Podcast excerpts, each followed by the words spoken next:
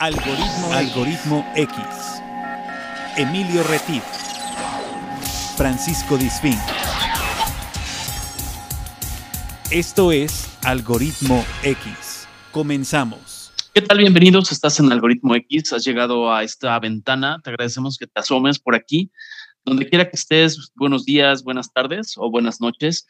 Yo soy Emilio Retif. Te saludo desde Jalapa, Veracruz, México.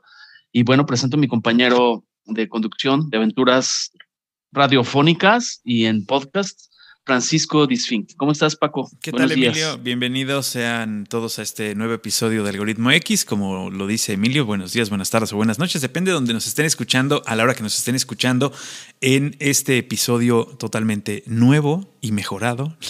mejorado no lo sé, pero sí muy nuevo, eh, en donde les vamos a presentar, como lo decía Emilio, esta ventana a otras, a otras perspectivas, lugares nuevos que seguramente ustedes eh, les servirán de experiencias no personales. Y bueno, pues también si este programa es la primera vez que nos escuchan y llegaron aquí por pura casualidad o se lo encontraron en algún blog o en alguna página de Facebook a donde les pedimos que nos sigan, que es Algoritmo X, por supuesto que sean bienvenidos. Si ya son asiduos seguidores, pues también mejor que mejor que darles la bienvenida y recordarles que tenemos también otro espacio que se llama Algoritmo X y que se encuentra en la radio y que está los días, en este momento, los días sábados a las 3 de la tarde a través de la estación Radio Más, la radio de las y los veracruzanos, una estación que se escucha en todo, en todo lo largo del estado de Veracruz y en cinco, estas cinco entidades más a donde llega la señal de Radio Más. Pero si no nos escuchan en vivo los sábados a las 3, Emilio, ¿dónde nos pueden escuchar? Pues nos pueden escuchar en SoundCloud. Afortunadamente todos nuestros contenidos, tanto los de podcast de esta versión como la versión de radio, que a su vez se sube a plataformas podcast, pues están eh, como los Oxos, como los 7-Eleven, están disponibles 24/7.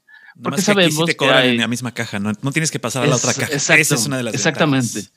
Y sobre todo, nosotros les agradecemos que nos acompañen en estas historias, que no son cortas, eh, son historias interesantes. Tal vez si quieres contenidos efímeros e instantáneos, pues te invitamos a que vayas a TikTok, veas un ratito, vengas con nosotros y te eches una buena charla. Y pues la vida no se puede pausar, pero nuestros contenidos sí se pueden pausar en lo que un momentito, ahorita vengo, voy al baño, que pues que voy a por un café, que me está hablando mi jefe, pues de pausas y afortunadamente aquí el tiempo sí se detiene. Y Paco, Sí, claro que es un contenido mejorado, pero no por nosotros, no, por nuestra invitada, por nuestra invitada. Eh, evidentemente que cada contenido es mejorado porque la vida de cada quien es, eh, pues es una ventana hacia otra perspectiva, como tú bien lo decías, ¿no? Y bueno, nosotros andamos con las maletas siempre listas. Si nos quieres invitar, nosotros vamos. No te preocupes que no vamos a llegar a tu casa.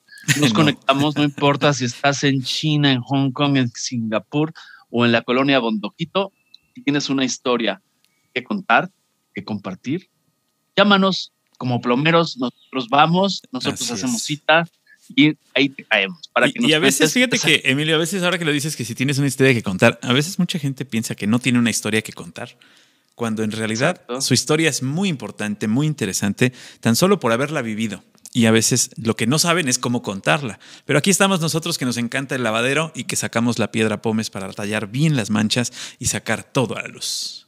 Exacto, tú nada más danos chance y nosotros jalamos el hilito y que sabemos que a rato terminas contando una gran anécdota e historia. Pero bueno, vamos a esta vez a Reino Unido. Ahí está una amiga en la ciudad de Sheffield, en el Reino Unido. Ella es mexicana, ya nos va a ir platicando. Ella es coach de emprendimiento, sabe mucho de neurolingüística, es practitioner de neurolingüística. También es hipnoterapeuta y es miembro de la Sociedad Británica de Hipnosis Clínica. A ver, le voy a decir a ver si hipnotiza a Paco para que se tranquilice. No creo. Ella tiene una, una consultoría, participa en una consultoría eh, que se llama Innova. Y pues ya ahorita le vamos a ir platicando. Ella se llama Marina Larios. Le doy las buenas tardes a ella desde México, buenos días. Y si tú estás en otro lado, pues buenas noches también. Hola Marina, ¿cómo estás? Bienvenida a Algoritmo X. Hola Emilio Paco, muchísimas gracias por invitarme. Es un placer estar con ustedes el día de hoy. No, hombre, un placer que nos hayas dado chance de, intervenir este pedacito de agenda en, esto que es lo que tenemos nosotros como lo más importante, que es el tiempo de cada quien. Es la parte más importante que podemos prestar o compartir. En este caso es la, la situación del podcast. Te damos la más cordial bienvenida. Y bueno, eh, tú eres mexicana, ¿verdad? Claro que sí, orgullosamente Ex- mexicana, exportada exportada, de, allá. exportada de la Ciudad de México a Sheffield. Perfecto. Bien. ¿Y, de, y de- en qué parte? ¿Naciste en Ciudad de México? Sí, nací en la Ciudad de México. Soy chilanga. Eres chilanga. Ok. ok, aunque existe la discusión de que los Sí, sí, chilangos sí. Son, los son que o somos ahí. cuando hemos vivido allá, los que no somos No. de Ciudad de México. Es toda una Exacto. discusión, es un Es tema. todo, es todo otro tema, otro tema de otro podcast, ¿no? Porque es bastante profundo. Exactamente. Y bueno, a ver, quisiera, antes de irnos allá a donde tú estás, en, la- en el Reino Unido, quisiera que nos platicaras un poco qué hacías aquí en México, eh, si ya tenías en tu mente, en el imaginario, el vivir en otra parte del mundo o llegó circunstancialmente, así como premio de la lotería. Eh, cuéntanos un poquito, eh, nos gustaría conocer, Marina, los antecedentes, porque este tipo de episodios sirve mucho para esos que o han imaginado pero están dudosos o no saben qué onda, qué se necesita o cómo se dan las circunstancias. Eh, platícanos un poquito, Marina. Gracias, Emilio. Pues muy buena pregunta, ¿no? Porque yo creo, y eso fervientemente lo, lo he visto en, en esta trayectoria que tengo de México al Reino Unido, que uno crea nuestras propias circunstancias. Eh, desde, desde una edad muy pequeñita, yo creo que yo tenía como 14, 15 años, siempre el viajar me emocionaba mucho, ¿no? Y muy interesada siempre por los idiomas, por, la, por las cosas que había, sabía que había algo más que conocer. Eh, eso desde, desde una pequeña edad me ayudó a, a empezar a estudiar a idiomas, que creo que es algo muy importante. Y eso es lo que yo digo que hay que buscar también y crear las circunstancias, porque muchos de nosotros decimos, ah, voy a aprender el francés cuando lo necesite, pero ¿cómo nos tardamos en aprender un idioma? Claro. No, no. Entonces lo importante es eh, también estar, yo creo que listo para cuando las oportunidades llegan a, a, a a ti, ¿no? Entonces yo en México empecé a aprender idiomas, eh, el inglés, el francés, el italiano, por ese placer que tenía ese gusto, ¿no? De, de las lenguas y, y, de lo diferente. Y yo, yo, yo siempre tenía en mente poder irme a estudiar al extranjero una, una maestría, era como un gran sueño, ¿no? Y eso es, me imagino que lo que me motivó a perseguir oportunidades para llegar al Reino Unido. Entonces, cuando yo llegué aquí, yo era, yo era, yo había terminado ya mis estudios en México y me vine, llegué al Reino Unido eh, precisamente a estudiar una maestría. Eso es lo que me trajo al Reino Unido. Okay, sí, okay. Fue, fue, la puerta de, de, continuar con el estudio, pero como, como muy bien lo dices, creo que empezar desde casa, no importa dónde se encuentren, eh, con este interés de saber más, de conocer más y sobre todo de interesarse en una lengua que vaya a ser la puerta o el camino que vayas pavimentando para llegar a algún lugar, creo que es súper importante. A veces mucha gente no le pone el interés que debe tener, sobre todo si tu interés es salir de donde estás. Si tu interés no lo es así, bueno, pues tan solo por conocer o por entender otras culturas, es recomendable que conozcas por lo menos un idioma más, ya sea local o extranjero, porque también en México tenemos un montón de lenguas que podríamos tener como base, como estudiar un poquito de totonaca, un poquito de náhuatl, y entonces puedes entender otra cultura que está dentro de tu propio país, ¿no? Esa, esa creo que es una puerta que hay, que abrir y hay que eh, integrar en el chip, como dicen a los chicos. Eh, cuando son muy chicos y decirles, mira, ¿te gusta esta serie de televisión? Ah, mira, pues la hacen en inglés, aprende inglés y entonces vas a entender mejor el mensaje que te están mandando, ¿no? En lugar de que les, mastiquemos todo y les pongamos las cosas dobladas, ¿no? Y, les facilitemos la existencia, hay que complicárselas un poquito. De repente, eso es, es este, como una de las metas, ¿no? Complicarle un poco el camino para que se, para que se esfuercen. Yo por eso le complico el programa a Emilio a veces. Para que se esfuerce. La agenda, por lo menos. Exactamente. Oye, Marina, y cuéntanos un poquito, eh, por ejemplo, ese proceso, ya esta transición, cuando tú decidiste irte a, la maestría, o sea, ¿cuál fue el proceso? ¿Cuáles eran las ciudades candidatas o cuáles eran las universidades candidatas? O quizá eh, el único lugar en el mundo donde existía esa especialidad que tú buscabas estaba en ese lugar del mapa. ¿Cómo lo hiciste? Me gustaría que nos contaras. No sé, fuiste a algún organismo, alguna embajada del país, o sea, ya te fuiste perfilando. Tocaste puertas. algún, algún organismo internacional para buscar. Porque también eso es importante. Hay veces que se pueden tener el interés, pero los padres no tienen el conocimiento o el mentor en la universidad no les sabe guiar al joven. Tenemos un mundo en Internet, pero a la vez no tenemos nada si no sabemos buscar. Cuéntanos un poco tu proceso para que quienes nos escuchen, para que encuentren en ti una fuente de inspiración en esa búsqueda de ese, pues, destino, eh, pero que es un destino que tú buscas, ¿no? Qué buena, qué buena pregunta, Emilio, porque no fue, no fue fácil, pero justamente porque no fue fácil fue lo que te ayuda a crecer y obviamente llegar al extranjero mucho más fuerte, ¿no? Porque tuviste que hacer pasos. Fíjate, yo me, yo me fui en el 96 de México, ya fueron ya más de 20 años. Y en aquel entonces aún era más difícil encontrar información. No, no existía el Internet, no, no, estaba Google, ¿no? Como ahorita claro, sí, tenía, sí. tenía que mandar cartas, ¿no? A las universidades Exacto. en diferentes países. Se me hubiera facilitado tanto ahorita, ¿no? Mandar un email, ¿no? claro.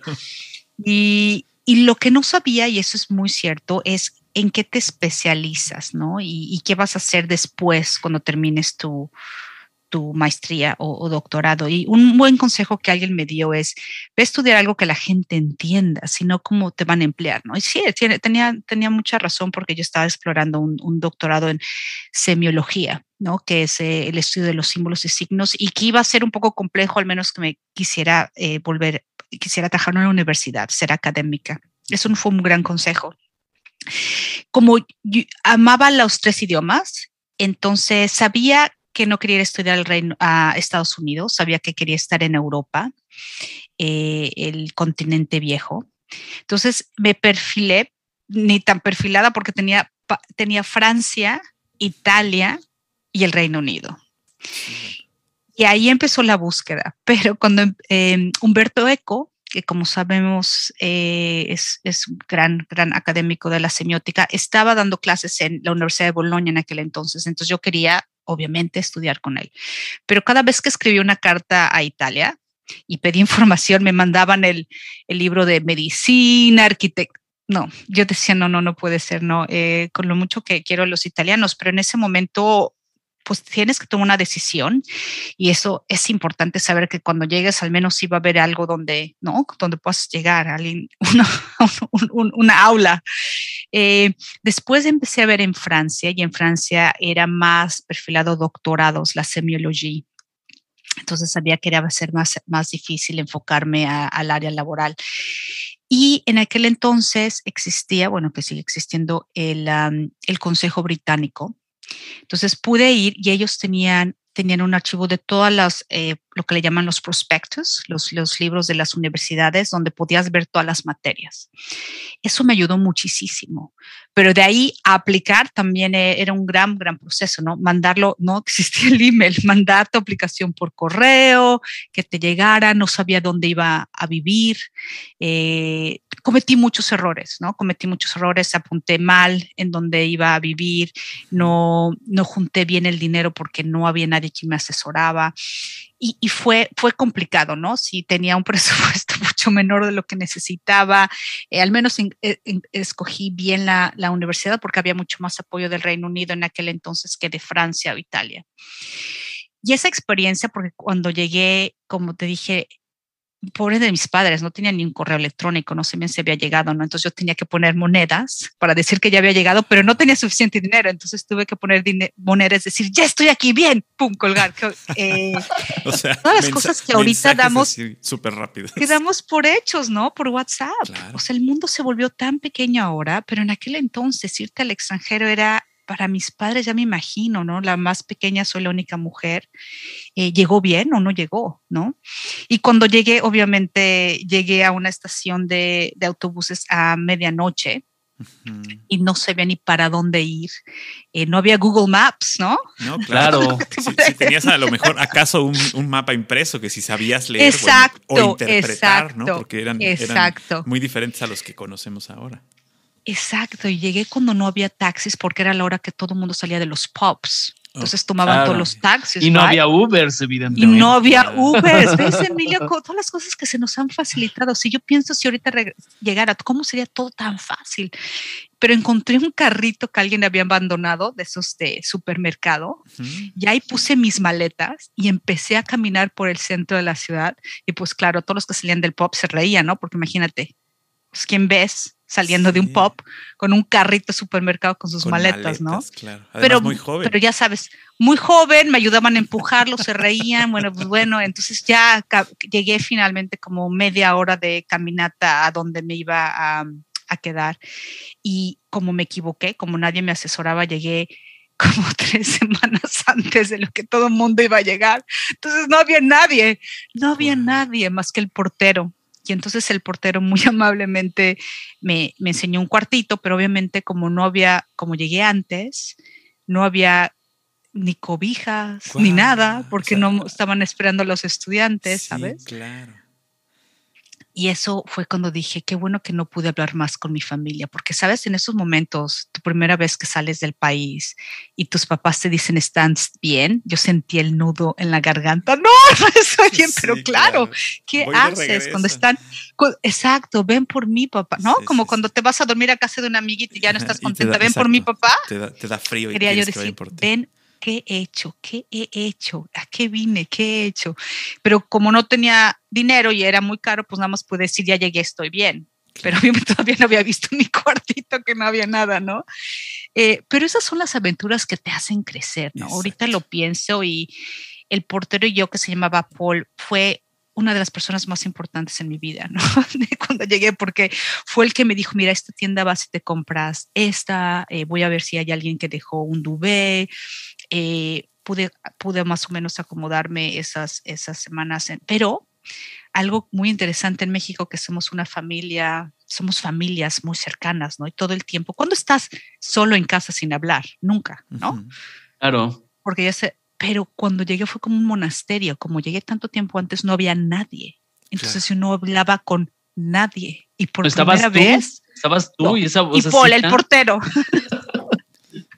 Claro, qué buena Fue- historia. Pero, pero fue supongo cuando me di cuenta de la importancia del silencio, ¿no? Claro, Exacto. pero sabes que no oír tu voz por tanto tiempo es algo muy muy poderoso, muy Sí, importante. claro. Entiendo por qué las gentes se van de repente a retiros, ¿no? De budismo, etcétera, porque el no hablar, digo, lo mío fue forzado, no me Sí, fue sí. retiro No, no fue forzado, por no, gusto, pero no de oportunidad. Eh, pero me hizo estar más con, conmigo misma y entender, ¿no? Entenderte más como ser humano y, y eso me dio muchísimo más. Te, te- te tienes, que, tienes que resolver la vida, no está papá, no está mamá, claro. eh, tienes que moverte, no hay de que, ay, tengo miedo, ay, qué, ay, qué pena, o sea, no, no Y- y, puedes, ¿no? seguramente te dio tiempo también de planear, ¿no? O sea, eh, en esos momentos de soledad, porque eh, eh, a mucha gente no le gusta estar solo porque no sabe estar consigo mismo. Pero por lo que entiendo aquí y por lo que oigo, eh, tú sí sabías estar contigo, o sea, sí te caías bien, digamos. Yo creo que sí, pero no tenía tiempo ni de haberlo pensado, porque Exacto. creo que nunca había estado sola. Nunca lo habías Nunca- hecho, pero, nunca, pero te nunca resultó lo había estado como sola. en una práctica para planear lo que venía, ¿no?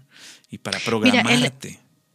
Sí, hay una frase que de Eleanor Roosevelt que dice, dice que son las mujeres, pero yo pienso que es cualquier ser humano, que las mujeres son como bolsitas de té, no sabes qué tan fuerte eres hasta que te arrojan al agua ardiendo. ¿no? Claro, Claro. claro, es una muy buena analogía. Oye, em, platícame un poquito. Va a sonar poco serio, pero pues yo creo que muchos como yo están intrigados. ¿Y qué pasó con el carrito? ¿Lo volviste a abandonar? No, ¿O lo carrito lo adoptaste? Porque era un simbolismo O sea, ya era interesante. parte de Sí, ti, no, no, no, Paul, no. Paul, Paul, Paul, Paul, el portero se lo llevó, se lo llevó, Ok. se lo, porque como es británico, obviamente dijo, no, no, esta niña que se trajo el carrito y él fue y lo regresó a la, a la estación del, del, del, Ok, del ok. camión, ¿no? Que no era Todos la, los, la camión todos los principal. bobbies de ahí de, de, de- de Inglaterra estaban buscando el carrito perdido, ¿no? El carrito, perdido. Yo no sé qué hacía un carrito de supermercado ahí. Yo creo que fue un angelito que me lo dio, porque cómo hubiera cargado todas mis maletas, Claro. ¿no? Porque yo iba por un año, no hubiera podido cargar mis maletas, o sea, no tenía suficientes manos. Claro. Este carrito Esa sería la fue- portada de tu libro. Marina. Así lo estoy visualizando. Con un, con un carrito que me llegó, llevó a mi destino caminando, obviamente sin, sin, sin, sin la idea era tomar un taxi, claro, ¿no? Es lo que yo pensaba. Eh, pero no, eh, y además obviamente hacía frío, ¿no? Yo llegué a mediados de septiembre, que obviamente no hace, ahorita yo veo que no hace frío, pero para siendo mexicana, llegando sí hacía frío para mí, mucho frío. Eh, y muy interesante llegar justo cuando salían todo el mundo de los pops, ¿no? Eso fue lo más entretenido. Claro, es una buena descripción. y aparte, tres semanas antes, o sea, llegaste tres semanas antes. Sí, eh, no conté bien los tiempos. Eh, habían dicho que había llegar un poco antes, pero llegué, llegué antes que los internacionales. Y bueno, a lo mejor fueron dos semanas y media, pero y, empezó a llegar, obviamente ya después, como a las dos semanas y media, llegaba, llegaron otros que llegaban un poquito antes, pero no tan antes, ¿no? Pero fue una, una, una experiencia que me ayudó a entender que, que siempre sales adelante cuando cuando las circunstancias son, son difíciles, no empiezas a creer más en, ti mismo, ¿no? Y siendo tan cuidada y protegida, ¿no? Con la familia mexicana, eh, te das cuenta que te prepararon bien, ¿no? Porque para eso yo creo que te preparan tus padres, para, para enfrentar momentos difíciles, no para enfrentar momentos fáciles, ¿no? Exacto. Sí, te, te, te, ponen, eh, es, como lo que decíamos, te, preparan poniéndote un poquito de metas, eh, un poquito de, estorbos y de, y de, piedritas en el camino para que cuando tú llegues al, a, tocar con tus pies el empedrado digas, ah, ok, ahora entiendo por qué me decían que tenía que saber tender mi cama, ¿no? Ahora entiendo por qué me decían que tenía que saber hacerme un sándwich, ¿no? Porque mm. nadie me lo iba a hacer, ¿no? Es cuando te cae el, cuando te cae el 20, literalmente. Además, la conexión, ¿no? De, tratar de, eh, Paul, el portero, fue súper importante en mi vida. Entonces, es esa conexión de llegar hablar con alguien, pedir ayuda, no creo que es, fundamental cuando llegas al extranjero porque dejas todo. Si te pones a pensar en la, la, jerarquía de Maslow, ¿no? Donde tienes tu abastecimiento, tu casa, o sea, todas las cosas básicas. Cuando llegas al extranjero no tienes a nadie. Eh, piensa hace 20 años, ahorita tenemos el WhatsApp, pero hace 20 años no podías, no tenías un celular para hablarle a tus amigos, a tu familia, no conoces a nadie, no es tu idioma, no es tu cultura, no sabes dónde está el supermercado, no sabías cómo prender la televisión, o sea, no sabes nada de nada, ¿no? Claro. Sí, aunque conozcas el idioma, como en tu caso, ¿no? Que te, ya tenías el idioma, estás en un lugar que no es el tuyo. ¿no? Aunque conozcas el idioma, el el, idioma coloquial, ¿no? Porque además es como lo, las ciertas palabras que dices en Jalapa no se dicen en, Ciudad Obregón, ¿no? claro. o, incluso pueden ser malas palabras. ¿no?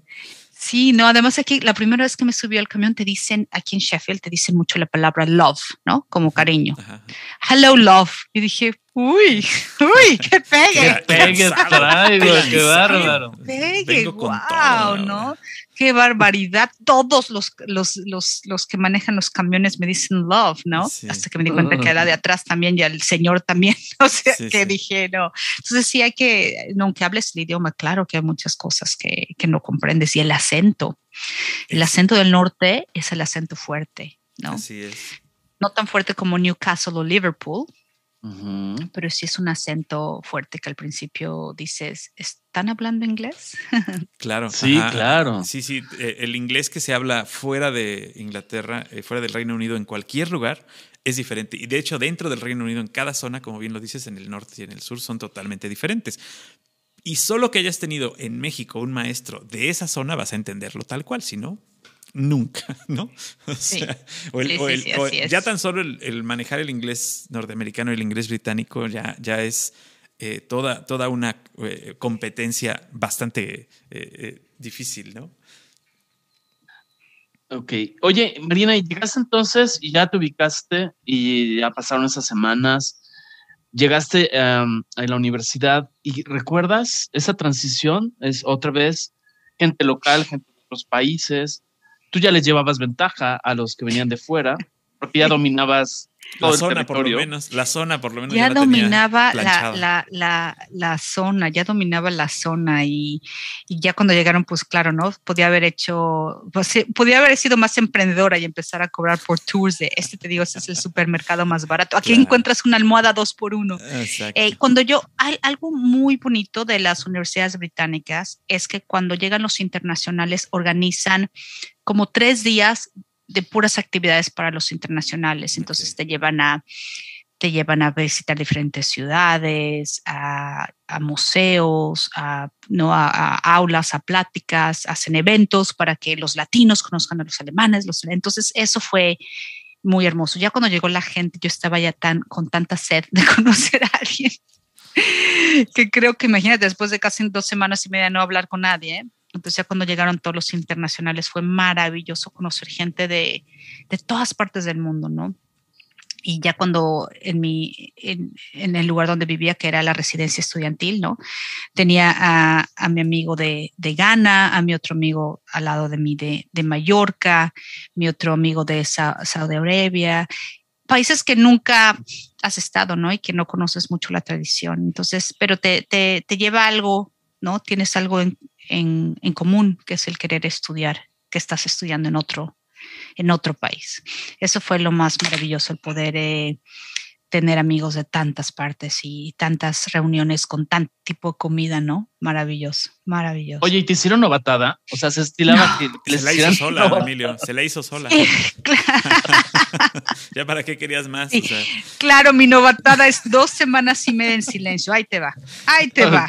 Tenga. No, no, no te hacen, no, no te hacen, no te hacen este novatada. Creo que eso lo he visto más en películas americanas. No sé si en un, no sé si a lo mejor es la novatada cuando eh, entras al primer año de universidad, ¿no? Y eres local. Como yo estaba estudiando una maestría. Ya están un poco más. éramos en el área, éramos en el área más de posgrados, entonces tal, tal vez no. Pero como Paco me dijo muy bien, yo ya me la hice, ¿no? ya se había hecho la, broma sola de llegar temprano y de solo tener a Paul. entonces, este, eh, ya no necesitaba que los compañeros, además, abusaran de ese, de ese, de ese momento. Oye, pero en esta, en esta, eh, en este vínculo con otros personajes que iban pues con el mismo sueño que tú, que llevaban también eh, las mismas metas, también habían investigado, también habían llegado solos, también era, a lo mejor para algunos también era su primera vez fuera de su país.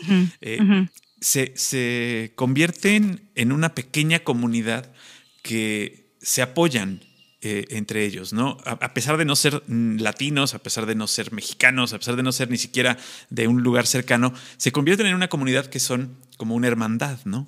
Eh, y, que, y que van caminando de la mano, incluso cuando sus majors o sus, carreras sean totalmente distintas, sus maestrías, ¿no? Porque eh, seguramente te tocó convivir con gente que no estudiaba ni siquiera algo parecido a lo tuyo, ¿no? Absolutamente. Yo creo que sobre todo cuando estás en el extranjero empiezas a buscar conexiones, ¿no? Empiezas a buscar cosas en común. Entonces, ahorita tengo eh, amigos y amigas mexicanas que tal vez en México no, no hubiéramos sido amigos, no hay tantas cosas en común, pero cuando estás en el extranjero sí buscas esos puntos en común. Y como tú bien decías, Paco, muchos no estaban estudiando, claro, nada lo que yo estaba estudiando, ¿no? Desde medicina, arquitectura, diseño, y no todos eran maestría, también había otros que eran licenciatura, ¿no? Porque te juntan a todos los internacionales dependiendo de, no, no si eras de maestría, sino todos, ¿no? Okay, okay haciendo licenciaturas o maestrías o doctorados. ¿Conservas alguna de esas amistades todavía? Sí, sí, muchas de ellas, muchas de ellas. Eh, a bodas que me invitaron, ¿no? A oh, una boda maravillosa en Ghana. Eh, una de mis mejores eh, amigas, que es de Taiwán, se casó con otro chico de Suiza. Y entonces hemos ido como dos, tres veces a esquiar a, a Geneva con ella. Eh, después mi amigo de Mallorca me invitó a la boda, que estuvo maravillosa también. Entonces sí, claro, es, pero recuerda, con esa que entonces no teníamos WhatsApp. Entonces logramos, yo perdí muchos contactos porque obviamente tienes tu, tu agendita con la dirección. Sí, sí. Pero ya no mandas cartas de buscar y nos empezamos a conectar algunos por, por, LinkedIn o Facebook. Pero no, no creas, además son los nombres extranjeros muy difíciles. Entonces yo me acordaba de, no sé, eh, de ciertos nombres de Hakim de Saudi Arabia, pero no me acordaba, no, no sé mm, cómo está sí, por ejemplo, ese Hakim, entonces no podría buscarlo en, no podría buscarlo en como un Pérez en la Ciudad de México. Exacto, entonces no, podría, no podría encontrarlo por Facebook, pero, pero sí, muchas amistades, fíjate que eso es lo más bonito, eh, que después de 20 años sigues en contacto con, con, con, gente que conociste aquí, ¿no? Y que se han ido, pero que muchos, algunos se quedaron como, como yo y otros regresaron a sus países. O sea que ya en este día, ¿ya cuánto tiempo llevas en Sheffield, en Reino como Unido? como 23 años, ¿no? Del 96 ahorita, 24. Ya no volviste a México más que a visitar. O sea, te volviste, sí, te volviste turista en tu propio país. Eh, sí, yo creo que yo creo que cuando sales de un país y estás tanto tiempo en el extranjero, no eres ni de allá ni de acá. Yo creo que te vuelves un ciudadano global, ¿no? Claro. Yo no puedo ser que soy, que soy británica, no nací aquí, ¿no?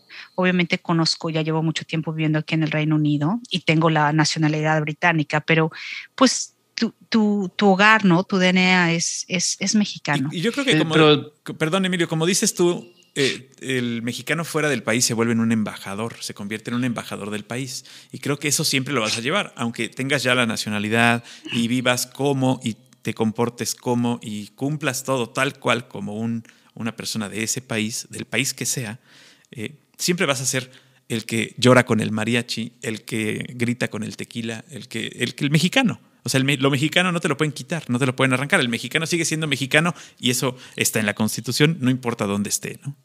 Sí, claro, es un tema. Pero también, por ejemplo, vivir en un condado, eh, en el sentido, de, en esa ciudad, eh, son 534 mil habitantes. Sí, y regresas a una ciudad millones. de 22 millones, sí, ¿no? Sea, de aglomeraciones claro. y de que donde no tienes una hora donde el tren pasa, porque lo mismo puede decir que pasa dentro de 10 minutos, por más no sangre mexicana que te, que te hierva con el mariachi, pues también te va a hervir cuando tú llegues a una cita puntual como buen británico no ¿no? o acostumbrado a, y la gente diga, ya voy para allá, ¿no? Claro. Ahorita voy. Entonces, ahorita, ahorita lo vemos. Ahorita. Además, Ahí voy, también, ya estoy en camino. Exacto. en, camino, en, cinco horas, ¿no? Va cambiando la sintonía. Es, Sí, eh, claro. También estaba leyendo, por ejemplo, las, es la ciudad con más árboles por persona, ¿no? Estás en un bosque, en un parque nacional, estás eh, en un lugar donde es interesante el cambio. Cuéntanos un poco eso, o sea, porque sí, claro, llegas a Ciudad de México, o, pero sí te sientes ajeno también. Una vez hice, me hicieron un reportaje aquí en, en Sheffield y dije, creo que tengo lo mejor de dos culturas.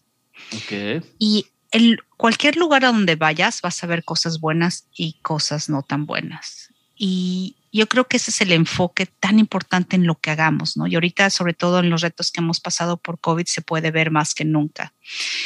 Cuando es, estoy en el Reino Unido, trato de ver lo más positivo que existe aquí, ¿no? La puntualidad, el, yo me acuerdo cuando caminaba de noche, ¿no? En el Reino aquí en Sheffield y oía algún ruidito brincabas. De veras que brincaba. Sí. Y la gente decía, ¿estás bien? Porque siempre, no, si no, se te olvida cómo estás un poco paranoico en México, ¿no? En la Ciudad de uh -huh. México. Y ya había tenido malas experiencias en la Ciudad de México de ser asaltada, etcétera. Y eso habló de hace 20 años. Pero yo me acuerdo el, el no poder relajarme por muchos años, por, no por muchos años, pero por muchos meses en Sheffield pensando, estoy segura, ¿no? Y eso, eso lo empecé a disfrutar tanto, el poder relajarme, ¿no? El poder saber que podía caminar sin tener que ver quién me estaba siguiendo. Igual Eso te, te venía siguiendo un carrito del supermercado. ¿no? es como Wally, ¿no? Como, Wally de, la, película, o, película de animación, mi carrito Exacto. que pues ya, ¿no? Que, que, que, me amaba, ¿no? Porque ahí estaba esperándome, ¿no? Esperando Pero eso, es, eso, es, eso, es, eso es una belleza, ¿no? El, el poder, eh, sobre todo como mujer, poder relajarte, eso. poder caminar de noche a las dos de la mañana sin tener que que preocuparte. Y después, claro, Emilio, hiciste muy bien tu, tu, tu, tarea. Hay más árboles que en una de las ciudades donde hay más árboles por cápita. Y eso es, eso es hermoso, porque no sé si has visto, sabes, todas las películas de Robin Hood y de los castillos británicos, toda, toda la la campiña tan verde, ¿no? Y, y, yo vivo en el Parque Nacional, entonces salían, o sea, puedo, puedes ver, ¿no? Las, las, la, la campiña desde, desde aquí que tienes tu casa. Y eso es muy hermoso poder estar con la naturaleza, que obviamente en la Ciudad de México no, no veía mucho verde, ¿no? Y, y, se te olvida, pero vives, o sea, te adaptas, ¿no? Digo, no ves claro. tanto verde, pero no creo que, que por eso era una niña triste o porque, si no empiezas a desarrollar otras habilidades. Yo creo que obviamente eh, tiene tantas ventajas, ¿no? Estar en el Reino Unido. Pero cuando llegas a México, la comida, la sangre los tacos latina, al pastor, ¿no? Eh, los colores, eh, toda la diversidad que existe en México es uh -huh. preciosa y lo disfrutas más porque no lo tienes, ¿no? Claro. La, esa, esa nadie sabe lo que tienes hasta que ves, lo ves perdido, ¿no? Claro. Y no hay nada como la melancolía en el extranjero de un México y de, y de extrañar y de extrañar lo, lo, bueno. Entonces yo creo que por eso vives en, las, en, en, dos muy buenas culturas, porque estás aquí valorando ¿no? y disfrutando la campiña, la puntualidad, el, el respeto eh, y vas a México y también disfrutas tanto lo que has extrañado. Entonces por eso se tienen el las guateque, dos. ¿no? La chorcha. Exacto. Oye, es que además el latino es tan abierto, ¿no? El, el latino es, es, es están, están eh, con tantos adjetivos, ¿no? Siempre te van a hacer sentir bien, ¿no? Siempre alguien te va a echar la mano. Siempre, no importa quién eres, ya, ya estás teniendo una conversación con algo, ¿no? Que en Europa, claro, es diferente, ¿no? La gente es un poco más distante, ¿no? Exacto, es más difícil que se abran con alguien que no conocen o en algún lugar, en alguna situación, es más difícil que te den eh, a pesar de que hay un sentido de comunidad y de que alguien no va a hacer algo malo por ti, tampoco hay ese este, cariño y, cercanía, como dices, que bueno, ahora con el COVID lo tenemos un poco en pausa, pero el abrazo, el beso, el tomarte de la mano de, un, de una persona de este lado, sí, sí cambia, sí sí hay un, verdadero cambio, ¿no? Que, a muchas otras culturas pues los espanta un poco eh, el hecho de que uno sea así, ¿no? Pero, pero bueno, como dices, adaptándote en cualquiera de los dos lugares, eh, extrañas lo bueno de, de los dos, ¿no? Eh, tienes, tienes lo mejor, tienes, te quedas con lo mejor de, de los dos mundos, ¿no? Eh, no te llevas la inseguridad y no te quedas allá con el mole, pero pues ni modo. Eh, hay, que, hay que sufrir tantito también. No ok. Oye, y cuéntanos, ya terminaste tu máster, eh, ¿y qué pasó? O sea, ¿te vinculaste laboralmente? Sí, mira, algo que, que soy muy apasionada de en, en, en, lo que ahora es mi trabajo es entender que todo pasa por algo. Uh -huh. Como, como hice mal las cuentas, como llegué antes, como hice mal las cuentas, me di cuenta que no iba a tener suficiente dinero okay. hacia, el, hacia el final. Entonces me di cuenta que tenía que conseguir un trabajo a la de ya. ¿no? Que no estaba en mis, en mis, um, en mis, en mis planes. Y cuando me di cuenta que tenía que conseguir un trabajo a la de ya, entonces se te quita la, por eso como tú sabes el emprendedorismo, cuando pones empresas hay dos maneras, una que es lo que le llaman la a través de una necesidad y otra vez a través de una oportunidad. Y a través de una necesidad te hace mucho ser más valiente, ¿no? Porque no tienes mucha, mucha opción.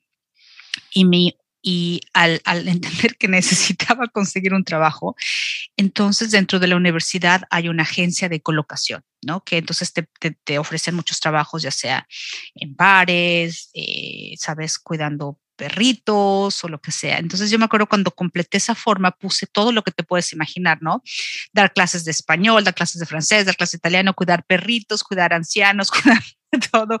Y, y la señora que vio mi forma dijo, no creo que te equivocaste, pusiste todo, e-", porque había una lista y tenías que darle palomitas, ¿no? A lo que querías hacer. Entonces yo le di palomitas a todo. Y me dijo, hoy sí que tienes muchas ganas de trabajar. Le dije, es que necesito trabajar. Yeah. Y me dijo, ay, mira, aquí veo que tienes marketing, ¿no? Mercadotecnia. Ahorita justo están entrevistando aquí en la universidad un puesto temporal de marketing. ¿Quieres, wow. ¿quieres que les llame?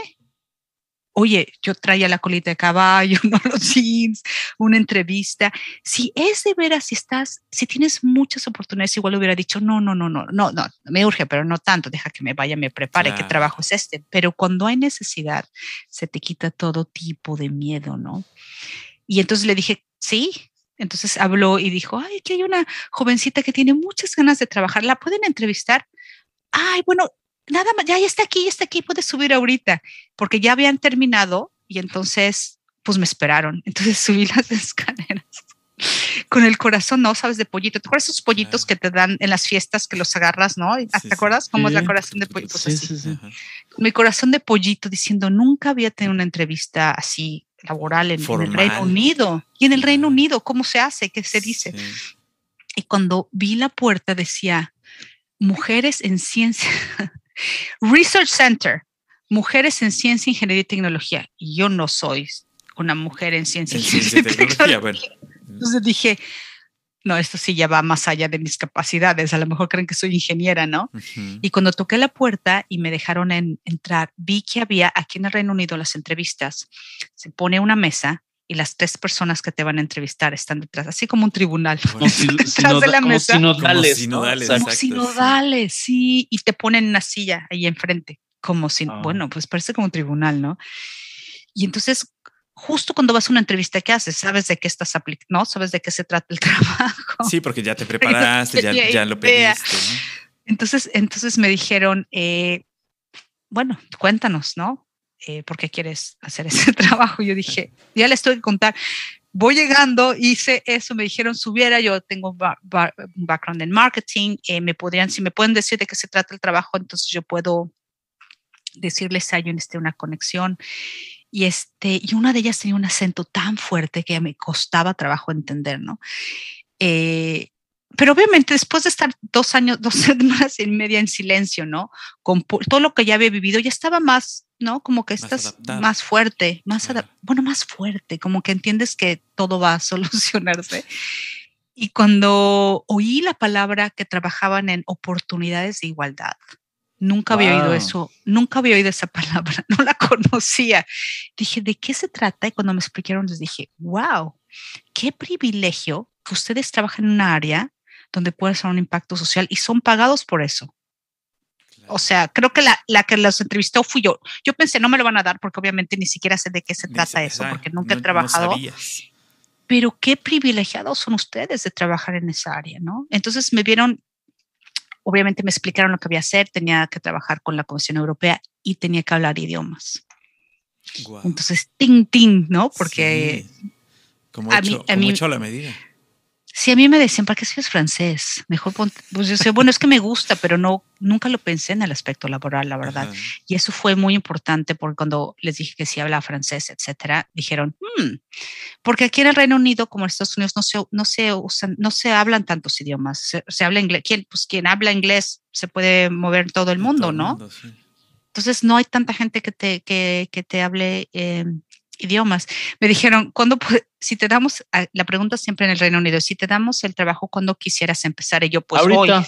Ahorita, ayer. Creo que ah, se no estamos ya en la oficina, no estamos ya en la oficina. Mi, jefa, mi jefa dice, no, fue tan chistosa tu entrevista, nos tuvimos que reír después, de veras, ¿eh? De veras nos tuvimos que reír, porque sí, casi, casi dejé el burro afuera. Y este, les dije ahorita y se rieron, como si nunca nadie en Inglaterra empiece ahorita, pero gracias, ¿no? Me dijeron, ¿cómo te contactamos? Pues, ¿cómo contactan? Ni teléfono, ni carta, ni dirección. Entonces eh, les dije, tengo un teléfono donde aquí les, yo me espero, aquí pónganme una sillita. Es más, duermo aquí afuera y cuando regresen me buscan. Y, le dije, no, pues es que vivo en esta residencia y no hay, hay un teléfono, había un teléfono para toda la residencia, ¿no? De moneditas. Entonces, eh, yo les puedo marcar, porque no. Entonces me dijo ella, ok, márcanos márcanos mañana a las 12 del día o algo así, ¿no? Y entonces yo, como todo el mundo hablaba a sus casas, me puse junto al teléfono a hacer cola, ¿no? Para que nadie me lo, me lo, me lo quitara. Entonces yo les decía, alguien iba a hablar a las 11.40. Voy yo, voy yo. A las 12, por favor, necesito hacer una llamada. Entonces ya por fin ya puse mis monedas, pero en aquel entonces poner una libra, que una libra es como 25 pesos, ¿no? Claro. era mucho dinero para mí y ese, ese condenado teléfono se las comía así.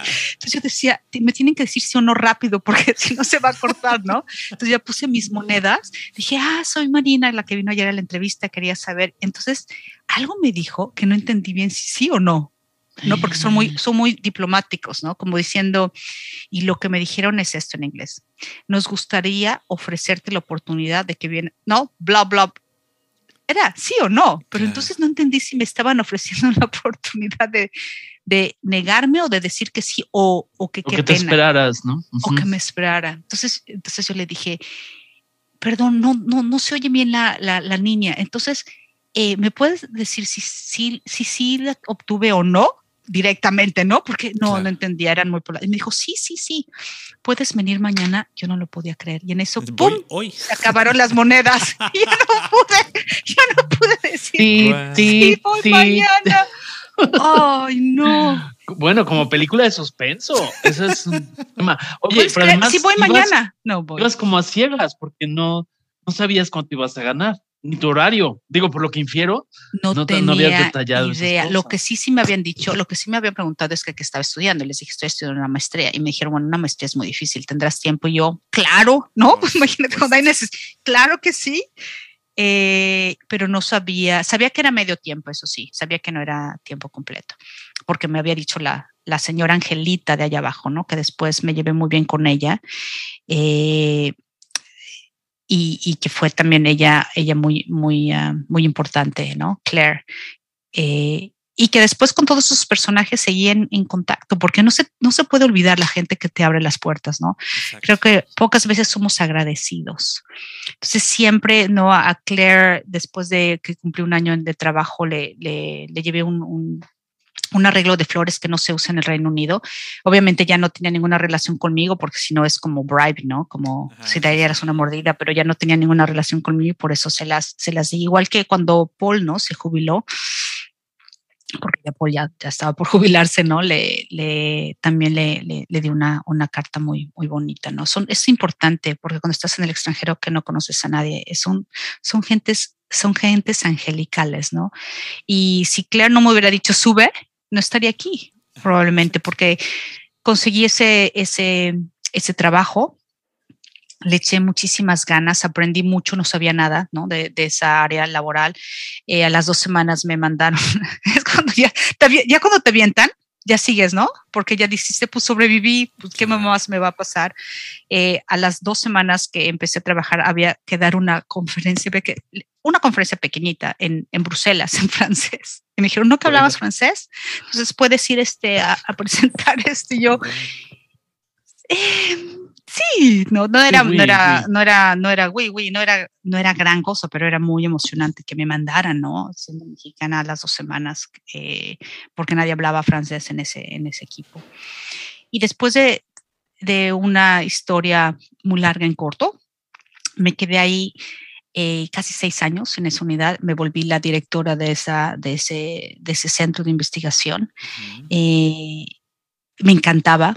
Yo dije, no puede ser que pueda trabajar en un área en donde trabajo con muchos países en el Reino Unido para con los fondos de la Comisión Europea para hacer trabajos de oportunidades de igualdad, ¿no? Para, para apoyar a personas que, que tienen más dificultades, ya sean migrantes como yo que llegan a un país nuevo, ya sea eh, mujeres en ciencia, ingeniería y tecnología que no están representadas, ya sea gente de 50 años que pierden su trabajo y no, no podía creer que, que pudiera que pudiera trabajar en un área tan, tan hermosa. Además, la, la gran oportunidad que tuve y que de ahí puse mi propia empresa es que cuando trabajabas, trabajas en ese entonces, creo que hasta la fecha, en una universidad tienes derecho a estudiar lo que quieras gratuitamente porque eres empleado de la universidad. Y yo siendo mexicana, después de lo que había pagado, cuando me llegó un email y me dijeron a, to a todos los que quieran estudiar, pues aquí está el programa, ¿no? Bueno, pues yo empecé a buscar otras maestrías, porque imagínate, después de lo que me había costado, y esa oportunidad tuve de estudiar mi segunda maestría en desarrollo organizacional y consultoría. Y después de estudiar la, la maestría me di cuenta que, que podía poner mi, que me gustaría poner mi propia empresa en el Reino Unido. Y tuve que volver a ser fuerte y valiente y dejar lo que conocía bien, que era mi trabajo dentro de la universidad, en una zona ya de muy rica de confort, y poner mi empresa, ¿no? Y, y dejar mi salario y empezar otra vez de, de cero, ¿no? Pero dentro de ese viaje- Con, con- ¿Sí? ya con ya con mucho eh, con, con mucho eh, trabajo hecho, pero sí hay un hay- ese ese cambio y ese eh, romper con la cadena de, de, comodidad, de confort, como lo dices, en donde dices, ahora yo tengo que hacer que mi confort se genere.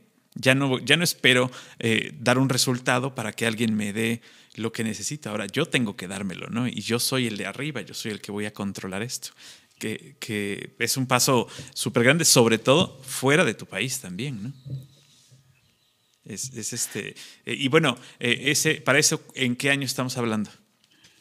¿Cuántos años puse Mi empresa puse mi empresa en el 2001. O sea que acabamos de cumplir 20 años donde tengo mi consultoría. Eh, y bueno, fue, yo creo que si no hubiera, si no hubiera ido de México y me lo hubiera pasado, fue difícil los primeros meses por todas las cosas que, que les platiqué. Eso cuando ya después estuve en la universidad y tuve que dejar ir, ¿no? Mi, zona de confort. Porque no es lo mismo que tengas tu salario cada mes, ¿no? Sí, claro. Que siendo, que siendo mujer mexicana eh, en el extranjero, cuando pones una empresa tienes que aprender de todo, ¿no? Que quién te va a hacer la contabilidad, eh, el aspecto legal de la empresa. No tienes al tío contador y al primo que conoce al abogado.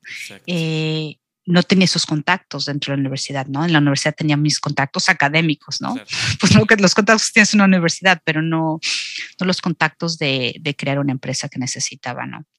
Claro, ahora, yo sé que tú tienes un enfoque eh, de colaboración internacional. Esto quiere decir que cualquier persona que nos esté escuchando en cualquier país, latino, no latino, hispano, no hispano, tú eres una parte, yo sí lo descifro, eh, tú no me lo pusiste en tu semblanza, pero como eh, eres una persona abierta hacia justamente a los temas de diversidad, serían como tus hashtags, ¿no? O sea, mm. diversidad, igualdad de oportunidades, porque eso te marcó, entiendo que te marcó.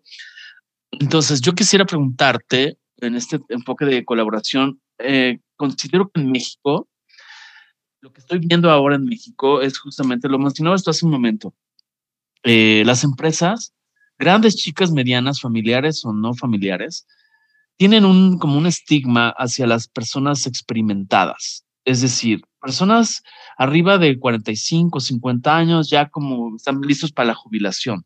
Cuando yo siento que estás en la plenitud, este, etcétera, y hablo por mi generación. ¿Qué piensas? ¿Por qué se da o no se da esa igualdad? ¿Cómo cambiar en el desarrollo organizacional de estas empresas eh, esta parte de mezclar generaciones, que creo que es el gran reto de nuestro mundo actual.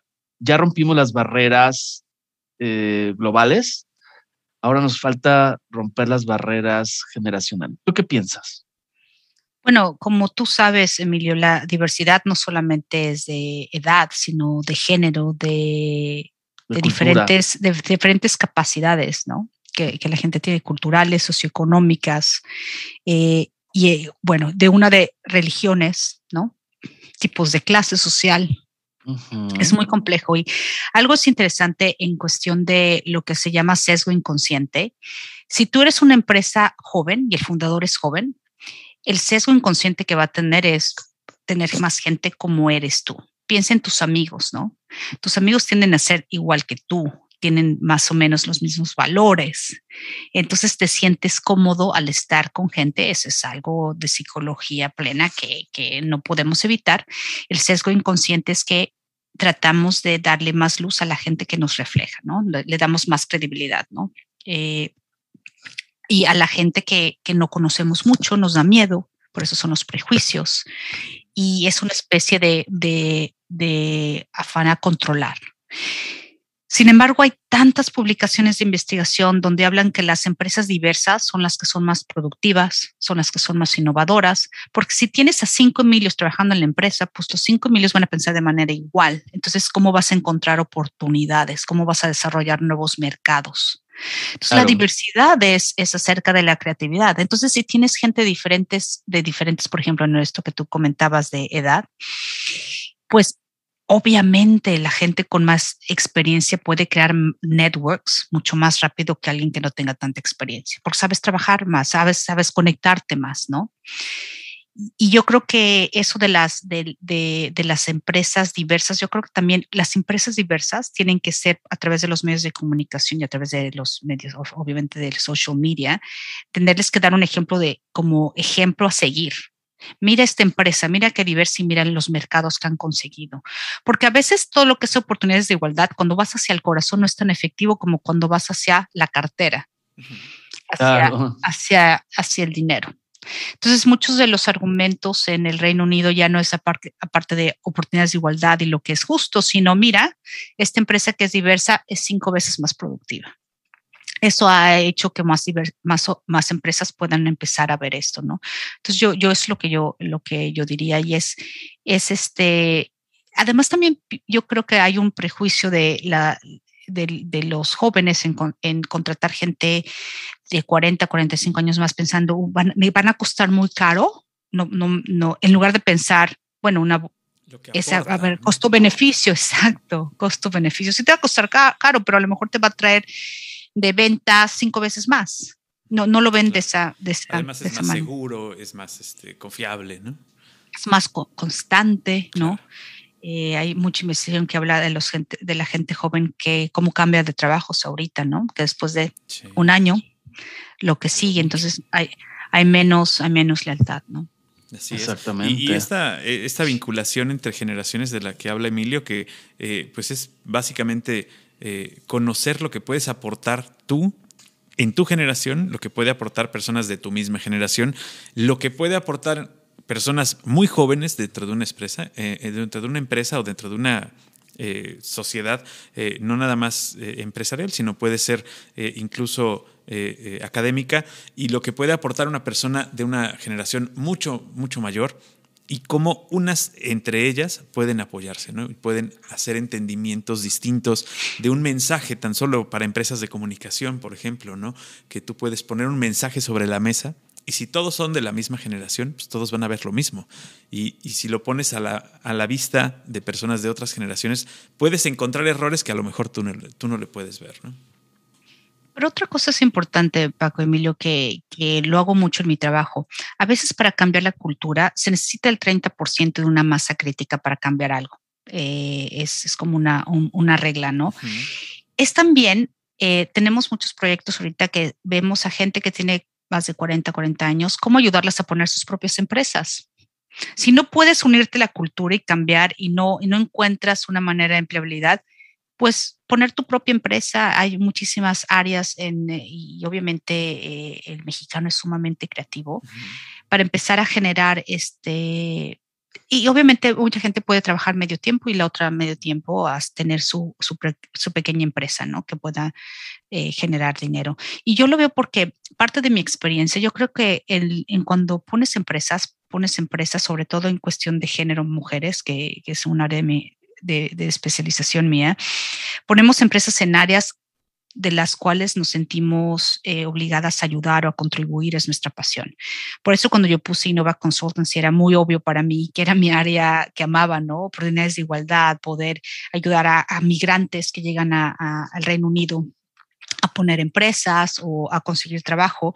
Pero otra parte que hice es parte de Innova Consultancy, es una división que se llama Innova Education, donde tenemos oficinas en la Ciudad de México, en Bolivia, en Perú. Y lo que hacemos, justo lo que yo no tuve, es asesorar gratuitamente a los latinos a venirse a estudiar al Reino Unido y a Holanda. Y en ese asesoramiento les ayudamos a hacer sus visas, a cómo, cómo encontrar este, la maestría que quieren. Y muchos de, muchas de las personas que he visto en México, en Perú, en Bolivia, después de los 30 años me dicen, no, pues ya no es para mí porque ya tengo 30 años. Yo digo, bueno, no, es un mito, ¿no?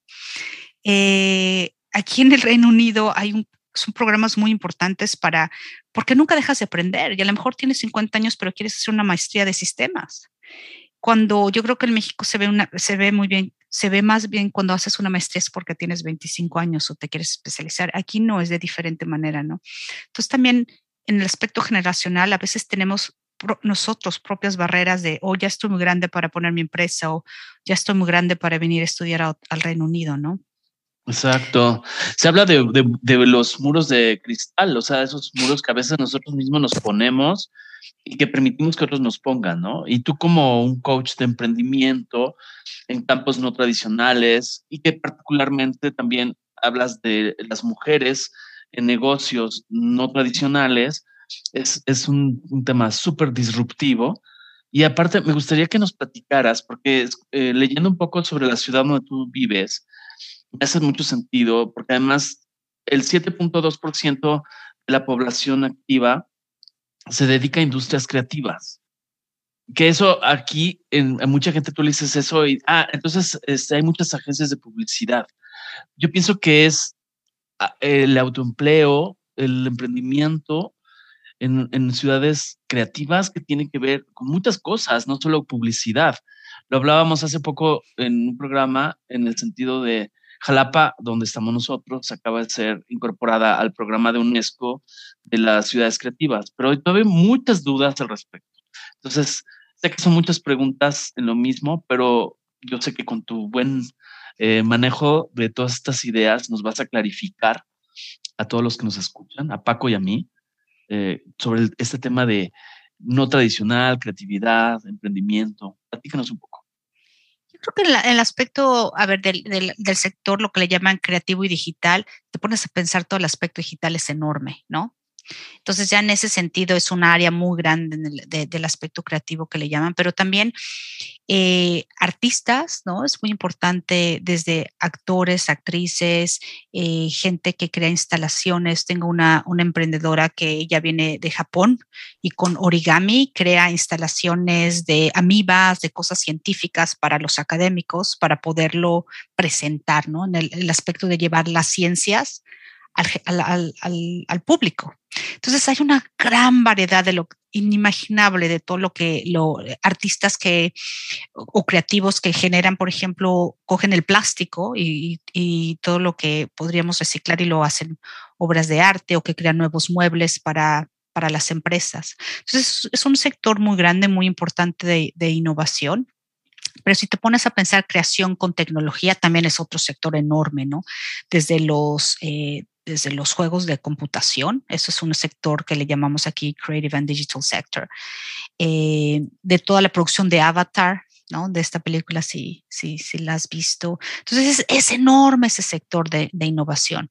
Pero para que haya innovación también tiene que haber subsidios, ¿no? Tiene que haber subsidios para que lo que le llaman eh, ideas innovadoras, entonces hay muchas competencias de este es mi plan de negocios, quiero eh, reciclar, eh, no sé, plástico para hacer eh, muebles de oficina. También se necesita un compromiso del, gobierno o en ese caso de la Comisión Europea en muchos de los proyectos para que te ayuden a también a promover tu idea, porque también es otra desventaja, ¿no? Que quiere decir que si tienes suficiente dinero puedes crear, pero si no, es más difícil. Entonces, en cuestión de oportunidades de igualdad, ahí también viene el apoyo, que no importa si tienes dinero o no tienes dinero, es el apoyo para quien tenga la mejor idea. Eh, muchas veces en, en, en, México me acuerdo que se daban becas, si no tienes el dinero te damos beca. Aquí en el Reino Unido en Holanda no es la beca si tienes o no, es la beca para quien tiene eh, más disposición, más, más este talento. No, nada, nada que ver con recursos. Y lo, lo importante del, del, sector de creación e innovación es también tener este hubs y ayuda de, de, patrocinadores.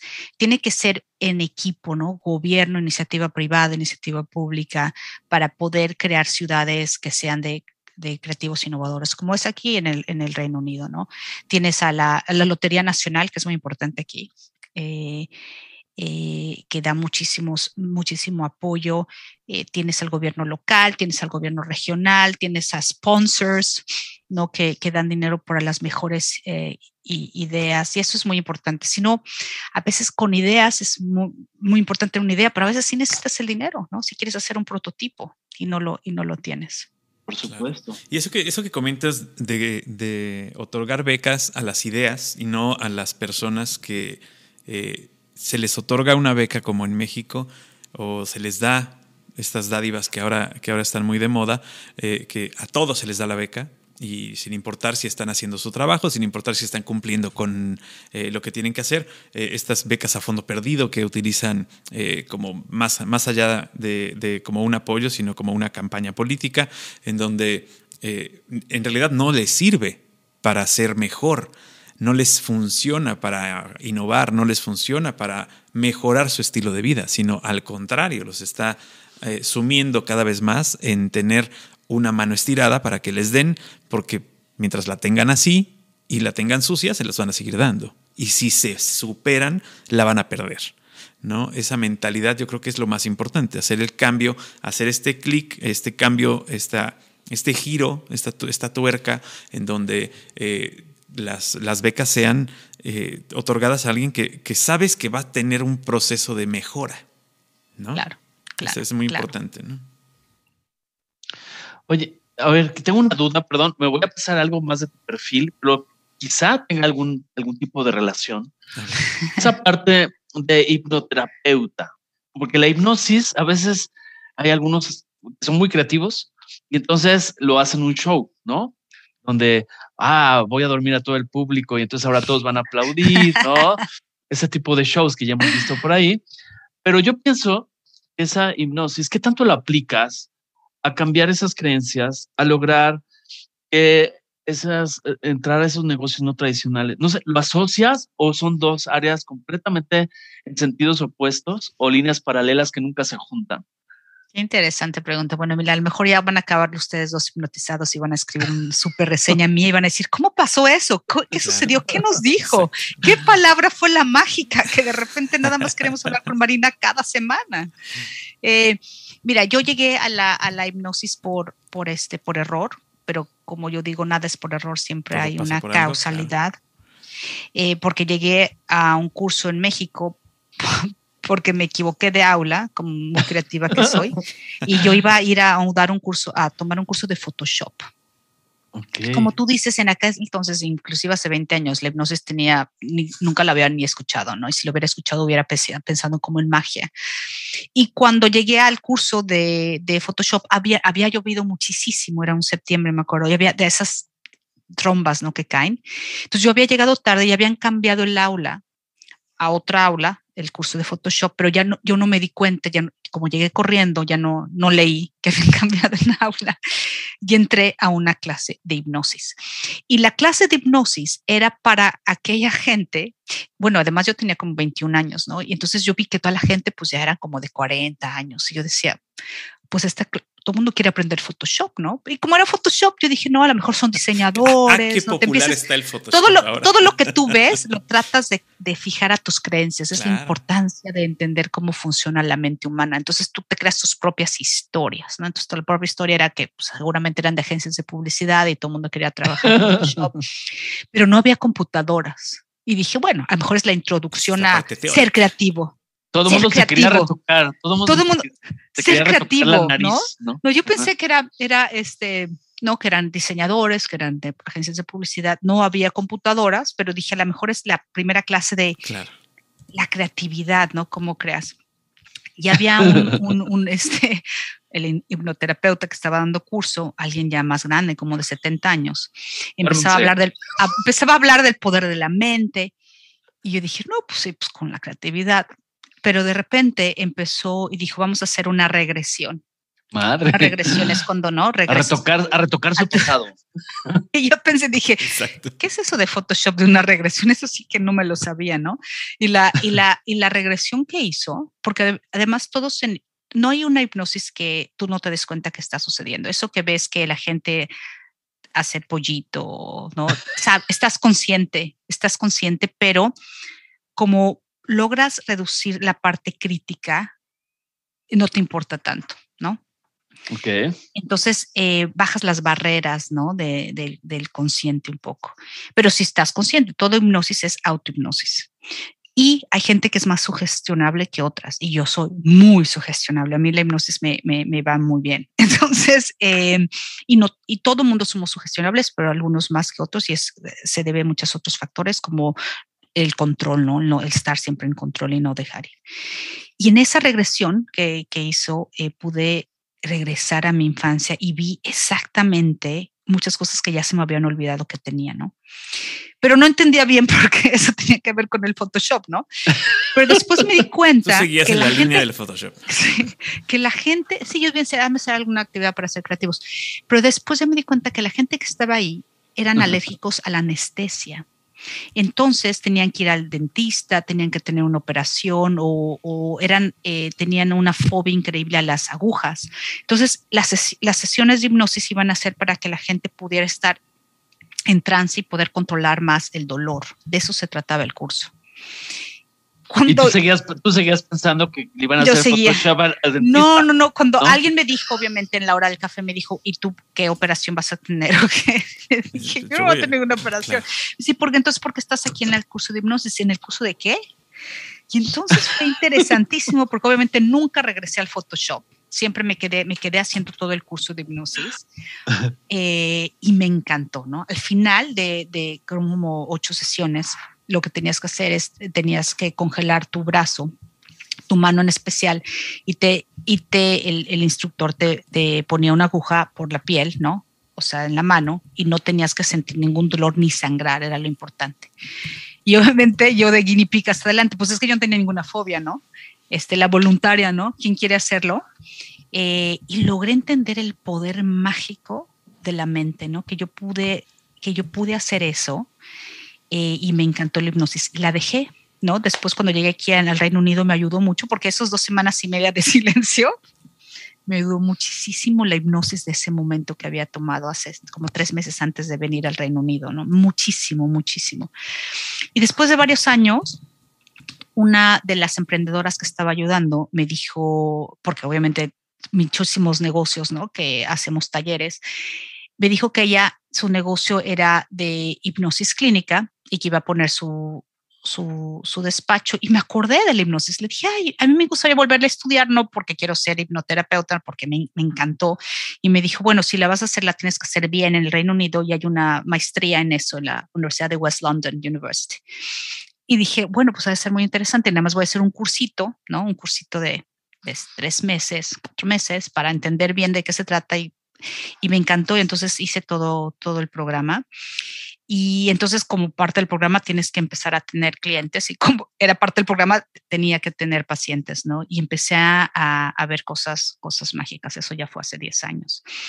Y aunque no lo aplico directamente con mis mujeres emprendedoras, sí hago otros cursos, eh, porque yo creo que todo lo que es mindfulness, el control de la mente, es básico en todo lo que hagas, porque es tu mindset, ¿no?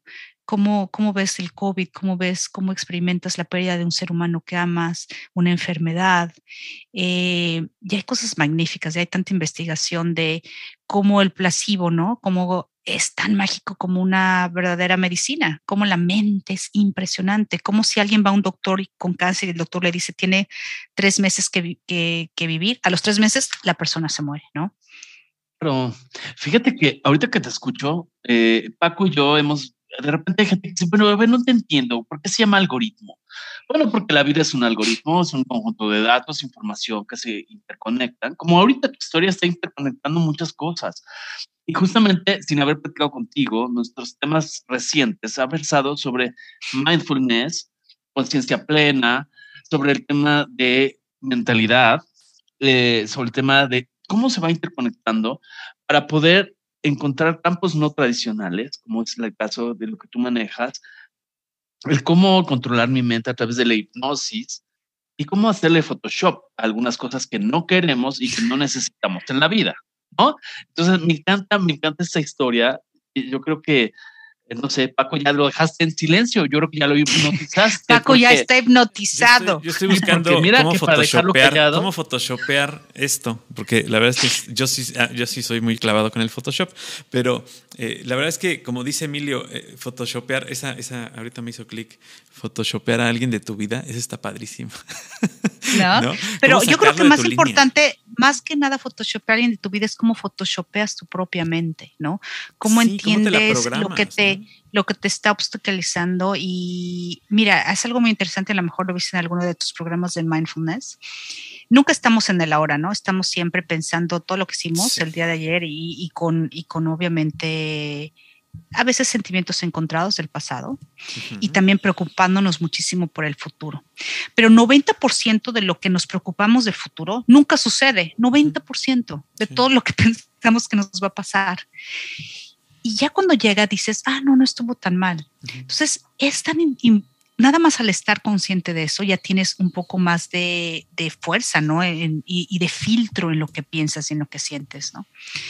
y eso me ayudó a, desarrollar programas mucho de well-being ahora en el Reino Unido a través de Innova. Entonces tengo mis mindfulness circles todos los martes en la mañana y los jueves en la noche con un grupo de personas que no tienen nada en común más que están en el mindfulness porque son tan diferentes, diferentes edades, diferentes, unos profesionistas, otros desempleados y el, hecho de hacer este hipnosis en, en, grupo es, es, muy poderoso.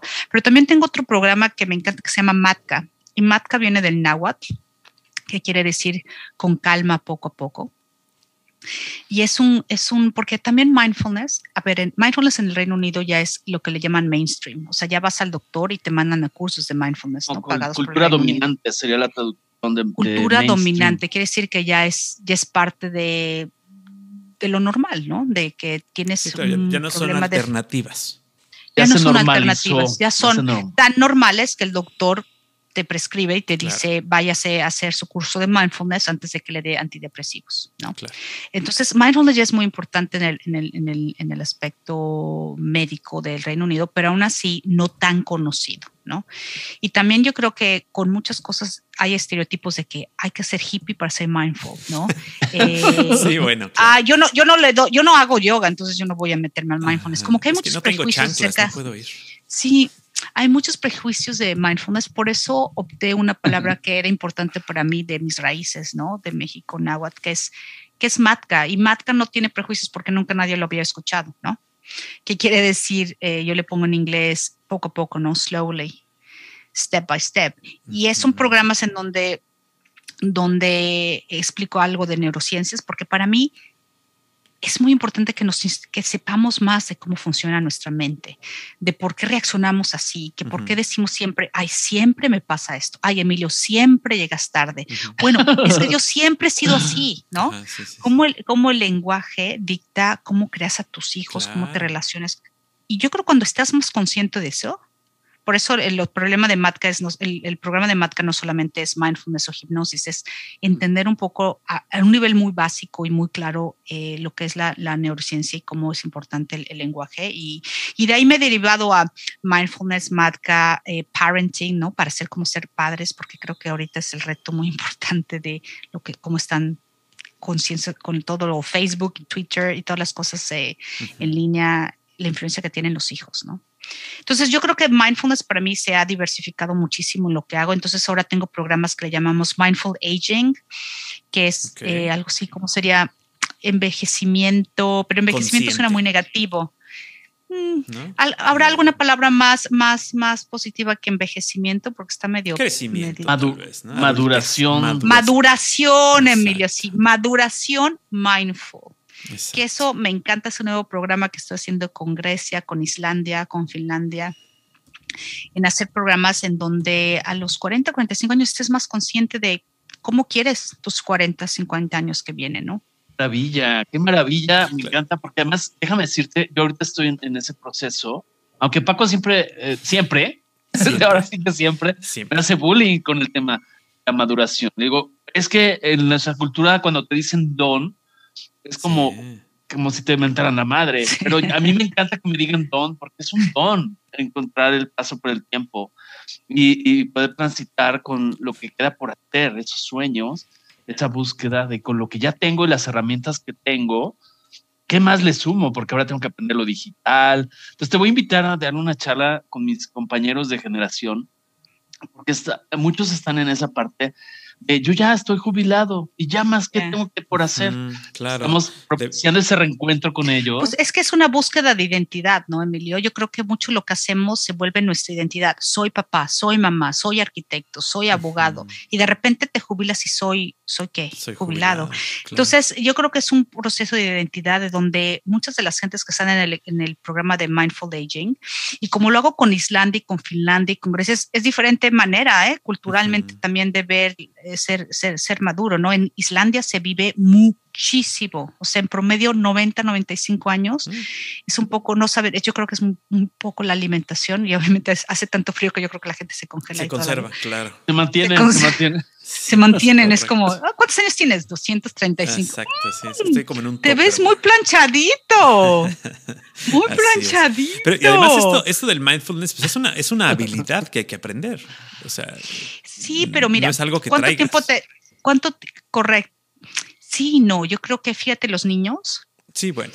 antes de los 11, 12 años son muy mindful. ¿Y te acuerdas cuando los niños están distraídos? Pepito, pon atención. Bueno, es que Pepito está en trance. Está en trance. Porque, parte, porque parte de la mente a esa edad es que estás mucho en el ahora y de repente también te pierdes, no, no están soñando, ¿no? Es mucho por eso se les va el tiempo. Correcto. Y de repente, pum, los cambiamos, ¿no? Y Pepito pone atención y el niño tiene atención tienes dispersa. Un horario, tienes que estar aquí, tienes que estar sentado, tienes que voltear. Niño de atención dispersa porque no está viendo a la maestra. Bueno, el niño está tratando de desarrollar todavía en su cerebro. Hay muchos aspectos de neuronas que se están desarrollando, ¿no? Claro. Pero otra cosa es de mindfulness es lo que le llamamos la la plasticidad neuronal, neuroplasticidad. que es tan importante y que se nos ha olvidado porque antes era como un, un, mito, ¿no? Que después de los siete años así ya estás, ¿no? Ya tu cerebro no puede cambiar. Pero un gran ejemplo es cómo te tardaste en escribir, ¿no? En, mecanografiar. ¿Cómo empezaste? La, la, ¿no? Y cómo seguiste con la mecanografía hasta que de repente se volvió un, un hábito, ¿no? O sea, es algo más, más fácil, ¿no? unos para otros más que otros, pero una especie de neuroplasticidad. Entonces, el optimismo está también relacionado a la neuroplasticidad. Cuando, por ejemplo, creas y escribes palabras como estoy muy agradecido de lo que tengo ahora, mira lo que tengo, eh, soy una persona positiva. Suena muy extraño escribirlo, pero es algo, el mismo ejemplo que usar tu teclado. Mientras más tengas pensamiento y palabras positivas, para ti se empieza a desarrollar las mismas, eh, la misma, el mismo conducto de neuronas que escribir en el teclado eh, hacia el optimismo. Por eso hay gente que también es pesimista, porque solamente ha visto todo el tiempo, cada vez que eres pesimista, nada más ves lo malo, y después eso te refuerza a hacer lo malo. Y entonces, sí, claro, ya lo sabía, ¿no? Tan importante también eh, estar consciente de cómo pensamos, ¿no? Y decir, ah, puedo cambiar, pero inconscientemente, el inconsciente te jala para seguir en tu zona de confort. Claro, sí, los pensamientos chatarra y todo, con quién te juntas, o qué contenidos ves, o qué contenidos disfrutas, ¿no? Si disfrutas una charla como esta, o disfrutas esos videos de donde me divierto porque la gente se cae o se pega o se descalabra. O sea, es ese tipo de conexiones que te van activando ciertos switches, ¿no? Simplemente ahorita, volvemos, mira, imagínate todo lo que hemos puesto en el carrito del supermercado que estaba vacío. En mi carrito, en mi carrito. un equipaje y ahorita ya pusimos hipnosis, mente, eh, igualdades, equitativo, este, todo ese tipo de conceptos que te nutren el alma, el corazón, la mente, ¿no? Y te nutren y te reinforzan. O sea, si, si tienes conversaciones eh, que te hacen pensar más, obviamente desarrollas más esa capacidad de entendimiento y de profundización. Si te quedas viendo nada más contenido chatarra, pues estás reforzando la superficialidad. Entonces, es, es está en tus manos, ¿no? y, también como, como padres tenemos la responsabilidad de que, de que los pequeños no se llenen de esa superficialidad, ¿no? Claro, o esa instantaneidad también. O sea, esa parte, esa parte de o sea, no, como no me di oportunidad de decir, a ver, ¿de qué está hablando Marina con este par de locos? O sea, ya, pum, pum, se fue. Igual estaba la oportunidad ahí, era una ventana que te llevaba a otra, a otra, a otra, ¿no? Es como, em, ¿cómo contrarrestar, cómo generar esa masa crítica para decir, darnos la oportunidad de dejar de consumir pensamientos chatarra instantáneos? ¿Cómo regresar pues hacia Yo, yo, pienso que tienes que ser emprendedor e innovador de ti mismo. Por eso no, no todo mundo crea o piensa en, piensa en, en las grandes figuras que han creado cosas impresionantes en nuestra vida, pero puedes crear desde tu propia casa, ¿no? Desde tu propia vida, pero tienes que tener un concepto de no soy masa, quiero ser diferente, quiero, quiero aprender más, ¿no? Y quiero mover de mi comfort zone. Yo creo que eso e, es una especie de equipo entre padres, sociedad, escuela, familia, lo que oyes, no, no lo puedes hacer. Yo no estaría donde estoy si no hubiera tenido los padres que tuve, ¿no? Claro, no es una píldora. no, yo creo que es el trabajo en equipo, es trabajo en equipo y, y que nunca puedes decir, ah, ya me desarrollé, ¿no? Yo estoy pensando, digo, tengo tres maestrías, eh, hablo idiomas y ahorita estudio muchísimo todo el tiempo con audiolibros, todos los días, porque tengo que producir este mucho contenido y eso es lo que, y eso es lo que me nutre. No puedes decir, ah, ya la hice, ¿no? Ya soy, no. E, es que es un apetito, ¿no, Emilio y Paco? Es un apetito porque ustedes dedican su tiempo a hacer esto, ¿no? Es un apetito, es un hambre de crecer. Y ese hambre de crecer es el mismo dilema de naces artista o te creas artista. Naces con hambre o puedes desarrollar el hambre, ¿no? Claro, y el propósito. Salvador Segura, a quien le mandamos un saludo, si nos está escuchando, es un aliado nuestro en el sentido de, contenido. Nuestro propósito es recolectar o colectar historias propositivas, meternos por la ventana a la historia de los demás, pero no en un sentido de ser metiches, eh, sino es un sentido que podemos encontrar aquí que nos haga sentido que nos eh, ayude a reforzar. Y insistimos siempre, al menos yo, en el sentido de, con que uno nos esté escuchando del otro lado. Y le funcione o le sirva de Nuestro propósito se ha cumplido. Pero es su, esto de, de historias, lo que están haciendo ustedes en, en, en, en, su tiempo, ¿no? Que es muy significativo. Es una metodología importantísima en el aprendizaje en el Reino Unido. No hay nada más que importante que aprender de las historias de los demás porque son atajos. Son atajos. Y por eso me acuerdo una, una, un doctorado de una, una mexicana que estaba haciendo un doctorado acerca de liderazgo. Puedes aprender mucho de los libros, pero ¿sabes cómo aprendes de liderazgo? Entrevista a líderes, ve qué son, quién, cómo se motivaron, cómo aprendieron.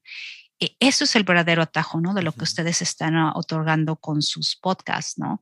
Historias y aprendizaje de los demás para que, ah, bueno, mira, de esto me, de esto me sirve, esto no me sirve, ¿no? No, tengo que llegar tres semanas antes a mi maestría, por ejemplo. O sí. O sí, tengo que llegar, si quiero tener una historia diferente. O, sabiendo, no va a ser todo perfecto, como a mí me sucede. Y no te derrotes con siempre, Pero siempre digo, es que en 10 años, yo, yo ahorita siempre he dicho, haz algo para que la Marina, el Paco o el Emilio de 10 años te agradezca y te diga gracias por haberlo, hecho. O por no Entonces yo, yo, o yo pienso en esa, esa Marina de, de, de ahorita que, que, le agradece a la del 96 que no se echó para atrás, que pues no, le habló a sus papás. Que no se quedó en el aeropuerto, ¿sabes qué? Ya, me, ya voy de regreso, me esperan allá. Exacto. Claro, es que justamente por eso asocio todo lo que está embonando en, este, en esta historia, en este, ¿cómo se llamaría? Un Photoshop Mindfulness. Sí. Es decir, porque ahora se habla mucho de es que solo se vive el hoy. Bueno, sí, es como, es tu línea del tiempo, pero también traes ese carrito del pasado. Es decir, esto, estos recuerdos, estos valores, estos principios, porque si solo viviéramos en el presente, no, no recordaríamos las enseñanzas de abuelita o de mamá o de ese maestro que nos marcó positivamente en la vida. Muy importante. O sea, porque si no vivimos en un limbo en donde cualquier momento le damos on off a las situaciones y, eso no tampoco es sano, ¿no? Somos como, yo creo que somos mosaicos, ¿no? Un caleidoscopio, caleidoscopio. me encanta eh, esos colores. Eh, somos, somos pedacitos de construcción de todo lo que hemos sido, de todas las conversaciones que hemos tenido, de todas las experiencias que hemos tenido. Y eso es lo, lo más hermoso. Somos con nuestros defectos, nuestras virtudes, nuestros errores, eh, el carrito, ¿no? De la estación soy yo. Y, aceptando eso y sabiendo que todos esos colores hacen lo que eres interesante, entonces la siguiente, la siguiente experiencia que tengas, que a lo mejor no es positiva, es parte del mismo color, ¿no? Y, y lo que yo pude ver al, al, al, al, extranjero y todo lo que tuve que hacer, ¿no? Dejando mi, mi trabajo y poniendo mi propia empresa y y etapas, o sabes, tú sabes, tener una empresa no quiere decir que ya siempre te va bien, ¿no? Hubo etapas en que fueron difíciles. Eh, es el mismo color que no, no, no le quito. Suena, suena un poco, sabes, lo leemos mucho, ¿no? Eh, tienes que agradecer eh, la oscuridad para poder apreciar la luz y viceversa. Por eso existe la oscuridad y la luz, ¿no? Por eso es, existe el contraste, porque si no, no podría disfrutar mucho, tanto Inglaterra si no viniera de México, como no pudiera disfrutar tanto México al no tenerlo ahora, ¿no? Claro. Oye, yo te quisiera eh, pedir un favor en el sentido para los que nos hacen favor de escuchar. Al que haya llegado hasta aquí, quizá nos empezaron escuchando tantos y solo hay uno por ahí, no importa. Pero el tema es un libro que sería como, no sé, mentalidad para, para domis. O sea, ¿con qué empezar? ¿Con qué empezar? Si ahorita solo he leído novelas de Corín Tellado, que está muy bien, pero eh, ¿cómo empezar a alimentar esa, que sea un regalo de, de, fin de año? Digo, cada quien se va a comprar su libro, pero esa recomendación eh, de toda esta recopilación de experiencias de veintitantos años, te llevan una mentalidad hermosa ¿con qué empezar? ¿Nos puede regalar tres títulos o dos títulos de libros? Em, mira, últimamente escucho más audiolibros eh, porque te, te, permite hacer, ah, eh, hacer más cosas, ¿no? uno es, eh, ahorita deja decirte que, que, lo tengo aquí, que lo voy a, que está en inglés, pero obviamente creo que también lo puedes escuchar en, en, en, español, que me, que me gusta mucho. Se llama Resetea, eh, Resetea, está en español, Resetea tu mente con Despensa. ¿Lo has escuchado a, a Despensa? Joe Dispensa, ajá, sí, sí, sí. Resetea tu mente. Joe Dispensa me gusta mucho. Eh, Puke, Mario Alonso Puke también es muy, muy bueno. Lo, no sé si lo has escuchado. También él tiene muchos. Es un, es un doctor español que dejó la cirugía para, eh, para convertirse en conferencista de, mindfulness. Se llama Mario, Mario Alonso eh, que se escribe P-U-I-G. Entonces él tiene muchísimas conferencias y muchos libros eh, en, YouTube, que es lo que escucho, que, es lo que escucho mucho. Yo creo que con esos dos, porque María Alonso Piuk tiene muchas conversaciones, muchas conversaciones de lo que me gusta de él es que las cosas muy complejas las hace muy, muy simples, ¿no? De cómo, cómo tener mejores relaciones, cómo como resetear tu mente, ¿no? Un poco como que decía Joe Dispenza. Creo que con esos dos son, son importantes. Y, y, parte de lo que leemos es que tenemos que nada más experimentarlo con nosotros. Por ejemplo, cada cuando tenemos tiempo para nosotros solos para pensar. Nunca tenemos tiempo de pensar en nuestro pensar. ¿Por qué pienso de esta manera? O sea, no, no tenemos tiempo de simplemente ser. Yo digo que eso es un bonito experimento. Diez minutos cuando tomas tu café en la mañana, nada más pensar, pensar, estar contigo, ¿no? Y, y puede ser simplemente enfocándote en, en, tu respiración o nada más cerrar los ojos y escuchar lo que, es en, lo que está en tu entorno. Eso es resetear la mente, eso es lo que es la, la plasticidad neuronal, ¿no? Empieza a hacer cosas diferentes, tan pequeñitas. Lo que pasa es que muchas veces no lo hacemos porque creemos ir al Reino Unido, ¿cómo voy a hacerle? Es enorme. Es como si alguien te diga, te dice, Emilio, oye, ¿quieres ser astronauta? Ah, sí, qué bien. No crees que algún día vas a ser astronauta. Entonces, toda la información que te llegue de ser astronauta ni la vas a escuchar. Entonces, tengo, tengo un taller que hago para chicos en Latinoamérica que se llama Make It Happen. Ah, hazlo pasar haz, o créalo. Que suceda. Haz que, suceda, haz que suceda. Y, y mucho es, las excusas que nos damos a nosotros mismos de por qué no podemos hacer las cosas. Ay, no es que la situación en México. Ay, es que no hablo inglés. Ay, es que no tengo dinero. Ay, no. Entonces, ese rol de víctima de todo me pasa, pobre de mí, implica que muchas de las cosas no las podamos conseguir, ¿no? Y, el, taller de obviamente de Haz que suceda es para todos los estudiantes que están con nosotros en Innova Education en, México y en Latinoamérica que quieren estudiar en el Reino Unido. Y siempre veo a los que dicen, ay, estaría padre, ¿no? Y a los que realmente están comprometidos. Pero a veces de los que están padres y comprometidos, nada más necesitan como dos, tres cositas para llegar a ser comprometidos, ¿no? Y es, es mucho el propósito y qué tanto lo quieres, ¿no? Para mí era obvio que yo me iba a venir a estudiar, eh, eh, lo tenía tan claro y, claro que me costó mucho.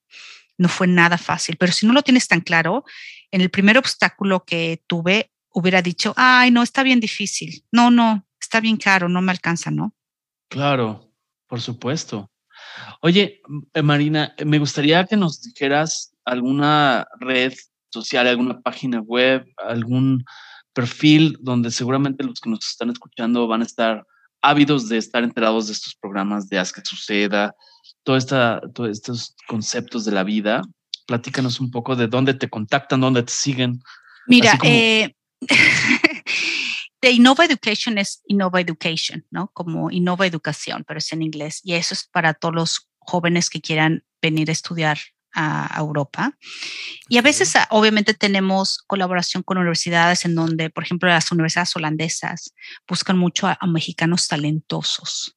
Entonces dan muy buenas becas ¿no? en, en, en Holanda y a veces también hay, hay subsidios. Eh, para, para, para, estudiar en el Reino Unido. Pero no sé por qué tenemos la mentalidad de que decimos, ay, voy a estudiar el Reino Unido, ¿quién me lo paga? Pero nunca dijimos cuando vamos a estudiar en México, ¿quién me va a pagar la Ibero, la ¿no? O sea, no sé por qué tenemos una, una idea. Y estudiar en el Reino Unido, deja decirte que no cuesta más que estudiar en un TEC de Monterrey, porque las universidades en el Reino Unido todas son públicas. Entonces también tenemos un concepto de que ir al extranjero es carísimo, pero no, no es más caro que un TEC de Monterrey. Estás hablando de las 100 mejores universidades del mundo, ¿no?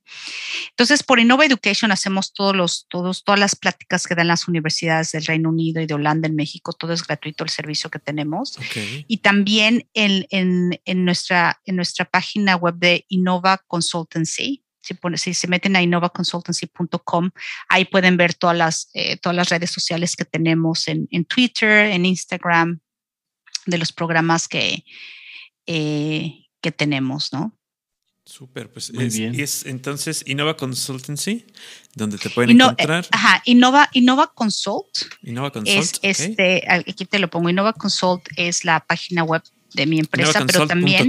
Okay. Innova Education es para mexicanos, ahí te lo pongo en el chat, es para mexicanos, eh, para latinoamericanos que quieran estudiar en el Reino Unido. Y ahí es donde damos las, los talleres de Haz que suceda, pero también mucha gente, muy, gente, muy linda académica de las universidades holandesas y británicas, Chevening, el Consejo Británico, la Embajada Británica, dan muchísimas prácticas a través de nuestra red y todo es en línea, entonces no importa en dónde estás, porque antes muchas de las ferias eran en la Ciudad de México, que discriminaban mucha gente de Jalapa o de Ciudad Obregón, ¿no? Porque no es tan fácil llegar al DF. Exacto. Pero ahora con todo en línea eh, es, es muchísimo más, más fácil, ¿no?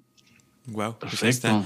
excelente. Y, de verdad que queremos agradecerte que hayas tomado este tiempo eh, para platicar con nosotros en esta tarde para ti, mañana para nosotros, para, para ser parte ya de este movimiento que es Algoritmo X. Gracias, muchas gracias por su tiempo y espero poder estar ahora más conectada con ustedes. Felicidades por, por este proyecto tan lindo que tienen. No, pues seguramente te vamos a invitar porque tenemos un formato de conferencias en universidades eh, de diferentes ciudades y es justamente parte del formato algoritmo X, el podcast, el radio, la radio y el formato conferencias. Y pues eres bienvenida a la, a la tripulación para cambiar la mentalidad de, de muchas generaciones y recuperar el sentido, el propósito de las cosas positivas en esta humanidad. Yo encantada y muchísimas gracias y feliz Navidad a ambos. Es, correcto, sí, es correcto. Ya, ya estamos en la, en la, Navidad. Navidad, Año Nuevo, estamos en esa transición a Navidad, Año Nuevo. pues vamos a desechar esos pensamientos que no nos sirven, vamos a aplicarles Photoshop, pongamos en el carrito cosas positivas. Marina, ha sido un placer. Yo no sé si nos hipnotizaste. A mí sí me hipnotizaste. Pero fue consciente, eso fue lo bueno. Ya te explicó que fue totalmente consciente. Toda la hipnosis es autohipnosis. Nunca te vi, nunca te vi hacer como pollo. Por lo menos hasta ahorita. Tal vez cuando salgamos de esta, bueno, de esta ahorita la mejor, Paco, a la mejor ahorita cuando, cuando salgamos de la, reunión empezará a ser como no sabes, tú no sabes. Mis deseos de año nuevo, Paco, es que tú dejes de ser tan inconsciente. No, no, es cierto. pero nunca. Amigos, nunca, nunca, nunca mente. Muchas gracias. Les esperamos este próximamente y con más temas y seguramente te invitaremos en otras ocasiones. Ojalá nos, nos hace la invitación. Con un placer. Paco, pues tu mantra. Con el mantra de siempre de que los invitamos a escuchar, comentar y compartir. Nos escuchamos en la próxima. Algoritmo, Algoritmo X. Emilio Retif, Francisco Disfín. Esto fue Algoritmo X.